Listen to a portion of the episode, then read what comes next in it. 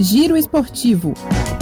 As principais notícias do mundo da bola com Fabrício Farias.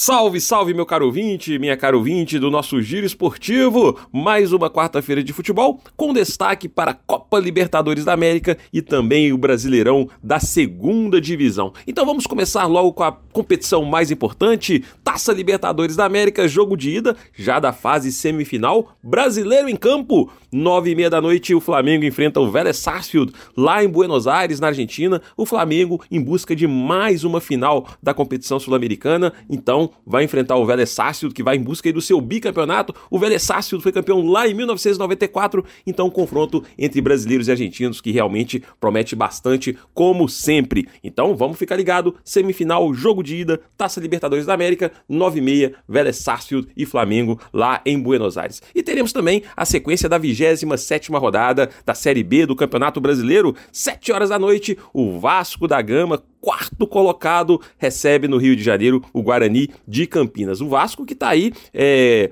com dificuldades né, de se estabelecer no G4, é o quarto colocado no momento, tá aí brigando para poder se manter nessa colocação e garantir aí o acesso para a primeira divisão do ano que vem. E às nove e meia da noite, a Ponte Preta recebe o vice-líder Bahia lá em Campinas, um confronto também em que o Bahia vai buscar é, mais uma vitória para se manter ali na segunda colocação e o Bahia que vem, né, muito bem, vem se afirmando cada vez mais, tem um confronto importante na noite de hoje. Eu vou ficando por aqui e claro, desejando uma ótima noite de futebol com muitas emoções para você torcedor, para você torcedora. De Belo Horizonte para a Rádio Brasil de Fato, Fabrício Farias.